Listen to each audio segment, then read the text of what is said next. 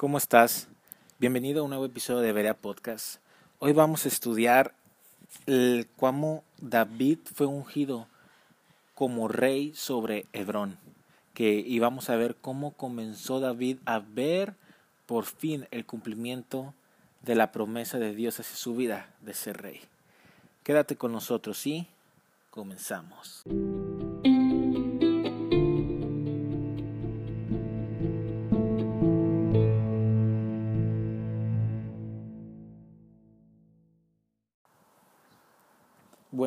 Pues como escuchaste la introducción, hoy vamos a empezar a leer cómo fue el proceso que David tuvo que pasar para poder ser ungido rey de Judá. Debemos de saber o aclarar también que en este momento de la historia el reino de Israel está dividido en doce tribus, en doce pedazos de territorio, por decirlo así vamos a decir que la nación completa era Israel, pero Israel a su vez estaba eh, formada por 12 ciudades o 12 partes de territorio eh, por las 12 tribus de Israel, que eran los 12 hijos que tuvo Jacob.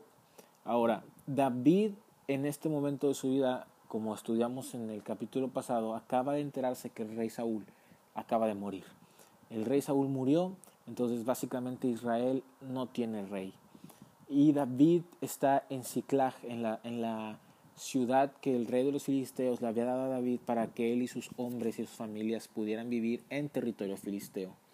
Después de que David eh, le guarda luto al rey Saúl y a Jonathan y al ejército de Israel que había perdido y muerto en la batalla contra los filisteos, es donde comienza segunda de Samuel capítulo 2 que dice, después de esto aconteció que David consultó a Jehová diciendo, subiré algunas de las ciudades de Judá? Y Jehová le respondió, sube. David volvió a decir, ¿a dónde subiré? Y él le dijo, a Hebrón. Fíjate, vamos a, parar primeramente aquí.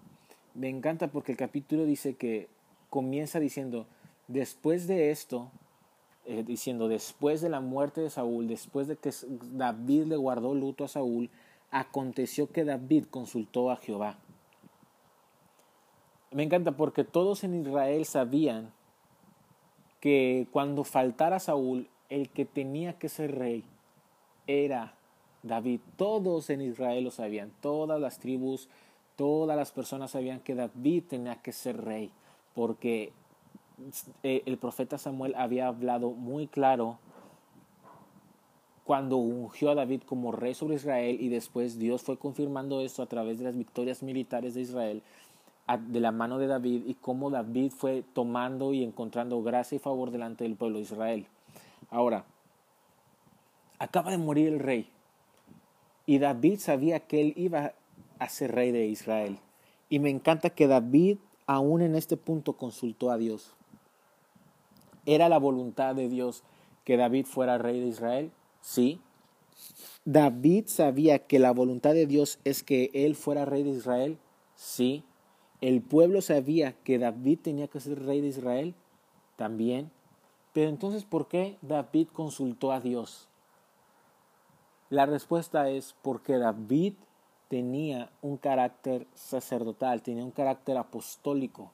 David sabía que, la, que era la voluntad de Dios para su vida, pero él no iba a tomar nada, ni iba a hacer nada en sus fuerzas. Él quería que todo fuera bajo la guianza de Dios, bajo el Espíritu de Dios, bajo la orden de Dios. Él no se iba a adelantar, él no iba a buscar su autopromoción, él no iba a buscar eh, eh, eh, su autoexaltación, él estaba sometido a la voluntad de Dios.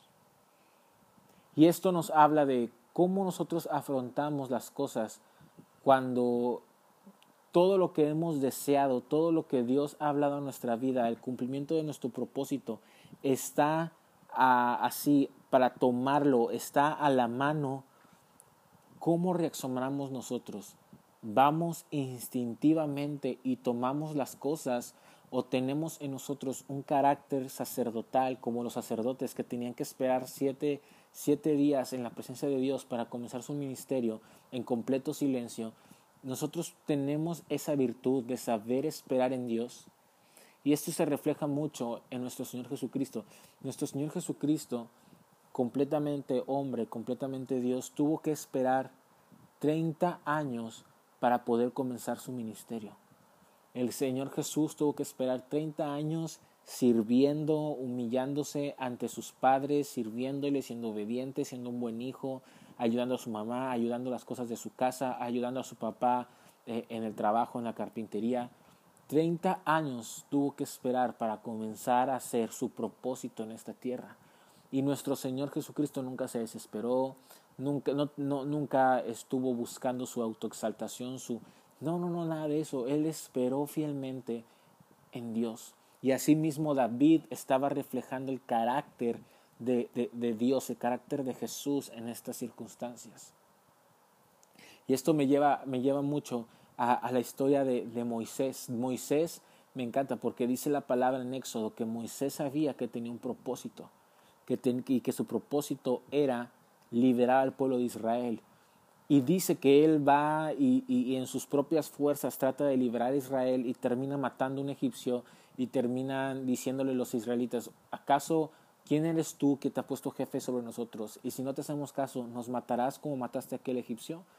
Y dice que tuvo que salir huyendo y su propósito se, se vio parado o, o, paralizado por 40 años que él tuvo que pasar en el desierto hasta que Dios le dio el llamado de ir a liberar a Israel. Y, y si tú lees en, en, en Hechos, eh, ahí dice cómo cómo Moisés, hay una frase muy importante que dice, porque Moisés pensaba que el pueblo de Israel conocía que él debía liberarlos. Simplemente cuando tú y yo hacemos y tomamos las riendas de nuestro destino, de nuestro propósito en nuestras manos, simplemente vamos a encontrar muerte, vamos a encontrar decepción, porque nos estamos a veces adelantando los tiempos de Dios. Y David conocía muy bien esto. David dijo, ok, ya todo está para que yo sea rey. Yo sé, Dios, que tú quieres que yo sea rey. Yo sé que todos quieren y todos saben que yo debo ser rey. Es más, yo quiero ser rey. Yo sé que voy a ser rey. Pero Dios, ¿es el tiempo de ser rey? Esa es una pregunta muy importante. Y vemos que David supo esperar en Dios.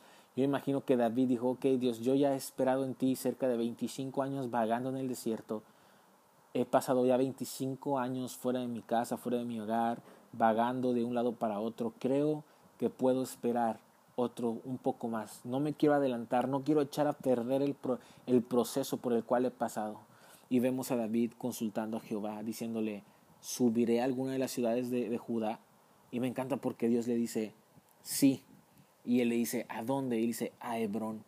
Esto mostraba la total dependencia que tenía David de Dios. David no iba a caminar hacia adelante, no iba a dar un paso hacia adelante sin antes consultarlo con Dios.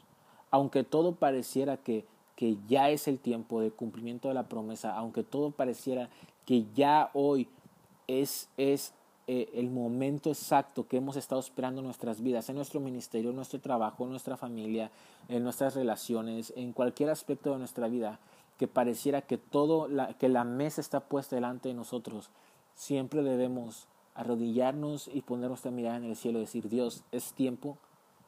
Todo parece indicar que es el tiempo, pero tú qué dices Dios? Y Dios nos revelará su voluntad. Eso era total dependencia de Dios. Ahora me encanta porque dice que David consulta a Dios y Dios le responde. Y esto nos habla de una cosa, que Dios está ahí para nosotros siempre que le busquemos. ¿Sabes algo? me encanta porque no, aquí no vino un profeta y dijo, Dios, David, Dios dice que es tiempo de que subas a Judá. No, no, no, no, no. Tampoco no, no se abrió el cielo y bajó un ángel o, o David tuvo una visión o David escuchó la voz de Dios. No, aquí lo primero que pasó fue que David se humilló para buscar a Dios y después Dios le confirmó. Pero eso nos habla de que Dios siempre está ahí para nosotros. Ahora, también tú y yo debemos recordar ¿Qué era lo que David estaba viviendo en estos momentos? David venía de, de vivir una vida eh, pues mala en ese momento. Venía de ser un asesino, venía de estar con los filisteos, venía de ser un ladrón, de ser un forajido, de ser pues básicamente un sicario en, en la tierra de los filisteos. Venía de querer pelear contra Israel. O sea, venía de cerca de un año, cuatro meses muy malos para la vida de David. Era un año donde no había consultado a Dios, dejó de escribir salmos, dejó de adorar a Dios, porque no hay ningún salmo que esté, que esté eh, eh, registrado mientras David vivió en los filisteos. ¿Y sabes algo? A pesar de todo eso, Dios le contestó. Dios no, no, no, no, no, no dijo, ¿sabes algo, David? Tú vienes de portarte mal, entonces te voy a meter en un periodo de prueba donde no te voy a hablar. No, David se arrepintió de corazón y Dios le respondió. Dios estaba con él.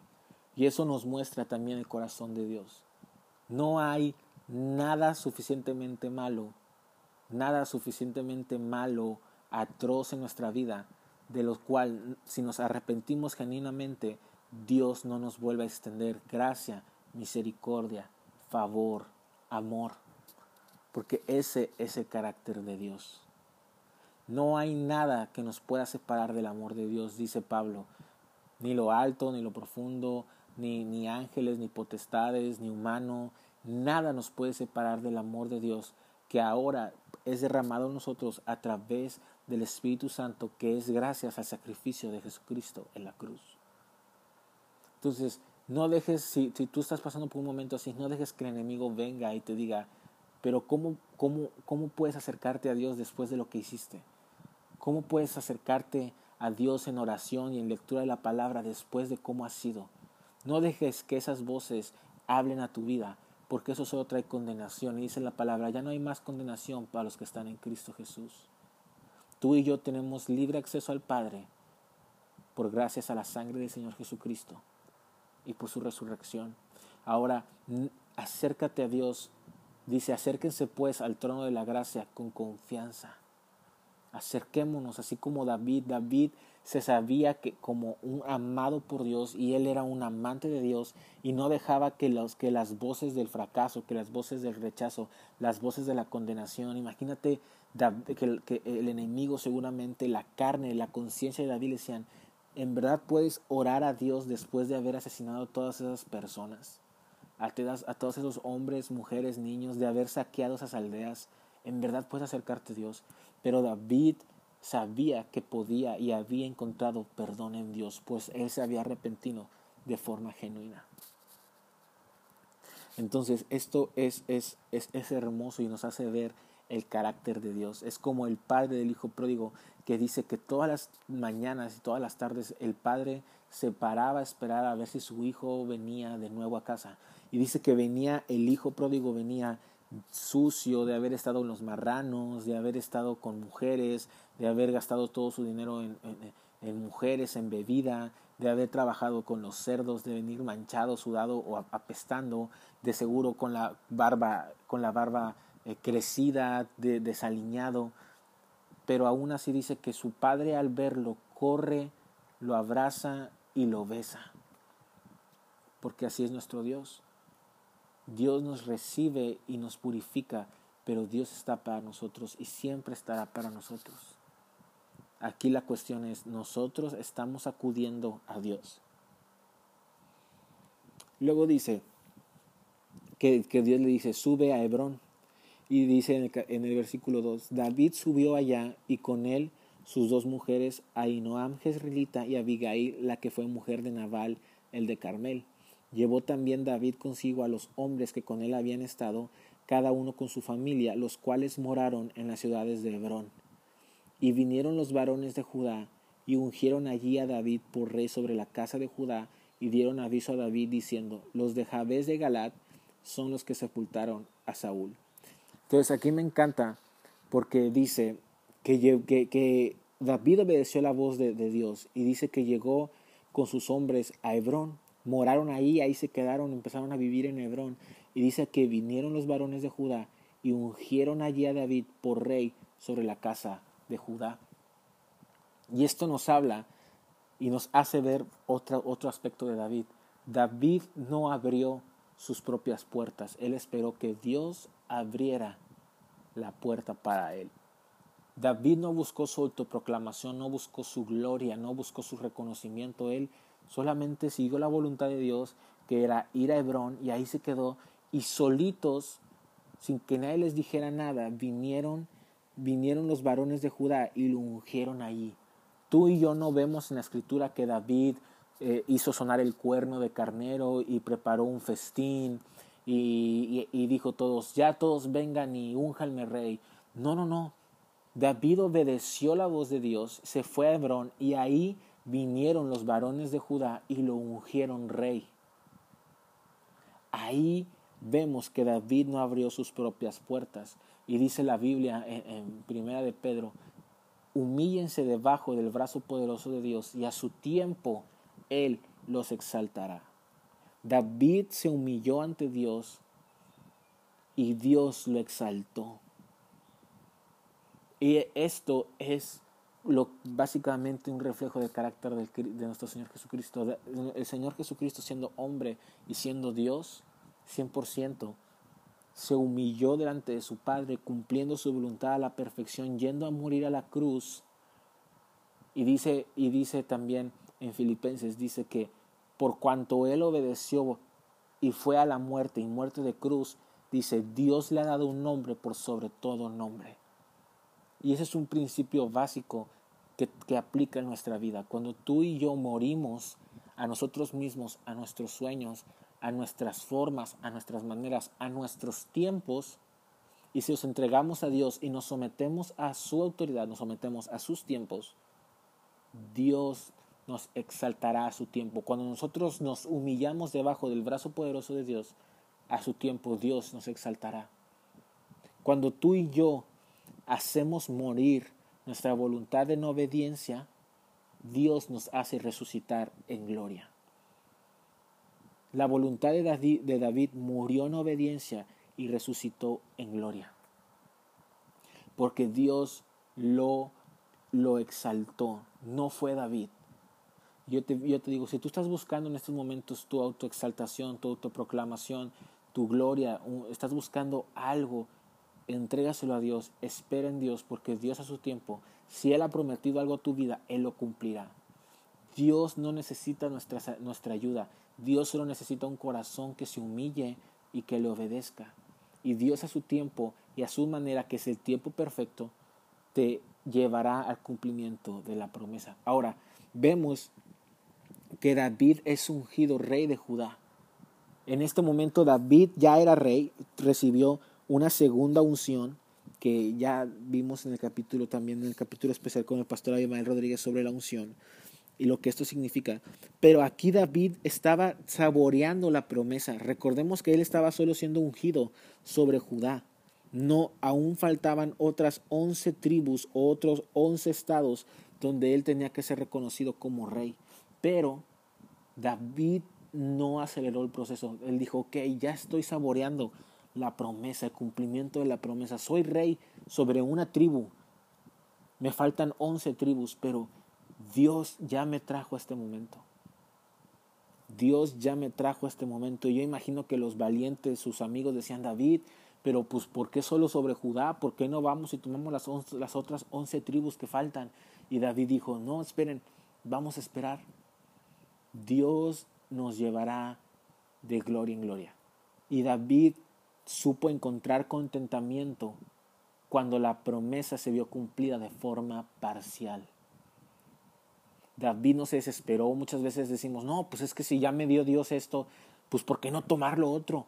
No, no sabes algo, Dios te dará lo demás en su tiempo, pero aquí David tenía que seguir cultivando aceite. Ahora David tenía muchísimas más responsabilidades. Ahora David no solo tenía 600 hombres bajo su mando, ahora David tenía una ciudad entera, tenía un pueblo ya, el pueblo y a la tribu de Judá bajo su autoridad y David tenía más responsabilidades y aún en esas responsabilidades David tuvo que seguir cultivando aceite, cultivando intimidad, siguiendo eh, en su identidad de amante de Dios y amado por Dios. También esto David tuvo que empezar a, a, fungir como rey, atrayendo justicia, atrayendo equidad, promoviendo leyes, este, siendo juez sobre el pueblo. David tuvo que servir a estos hombres de Judá. Recordemos que, ¿qué dice Dios? Eh, ¿Qué dijo Jesucristo? Nuestro Señor dijo, el que quiera ser el mayor tiene que ser el menor de todos. Y David lo comprendía bien. Aquí David siguió siendo el siervo de todos. Aquí David siguió siendo el siervo de todos. Aquí David tenía que servir ahora a la comunidad de Judá, tenía que, tenía que servir a, las señoras, a las ancianas, tenía que servir a las familias de Judá y él conocía que ese era su puesto. Él empezó a desarrollar una actitud de servicio a nuevos niveles, pero él no llegó como un rey tirano de que, ok, ya soy rey, ahora todos bríndanme honor y tráiganme gloria. No, David dijo, ok, soy rey y entiendo que esta responsabilidad, esta nueva unción que acabo de recibir, de parte de Dios es para ponerla a sus pies, pues este no es mi pueblo, es el pueblo de Dios y yo soy solo un eh, mayordomo de la que Dios me ha dado. Y, y David se puso a servir ahí como rey de Judá, empezó a servir a su pueblo. Si tú, otra vez lo voy a decir, si tú has recibido una promoción en tu vida, es para bendecir a los demás, no para tu propia bendición porque el mayor siempre tiene que ser el siervo de todos. Y esto ministerialmente o esto en nuestra vida es cómo nosotros a veces recibimos autoridad y tenemos que seguir lidiando y sirviendo a los demás eh, eh, eh, y sin, evitando siempre la frustración que esto traiga. David se concentró en servir a los demás, en seguir cultivando intimidad con Dios y en seguir en su camino y seguir esperando la promesa wow. David aquí nos mostró el carácter de Dios en su vida. Y todo lo que David había formado en la cueva de Adulam, en el desierto, en la persecución, empezó a dar frutos en Judá. Ya después vamos a ver cómo eh, el pueblo de Israel eh, pues no, solo, no siguieron a David al principio y comenzó algo así como una guerra civil en Israel. Pero eso lo veremos después. Pero David mostró el carácter de Dios en medio de todo esto.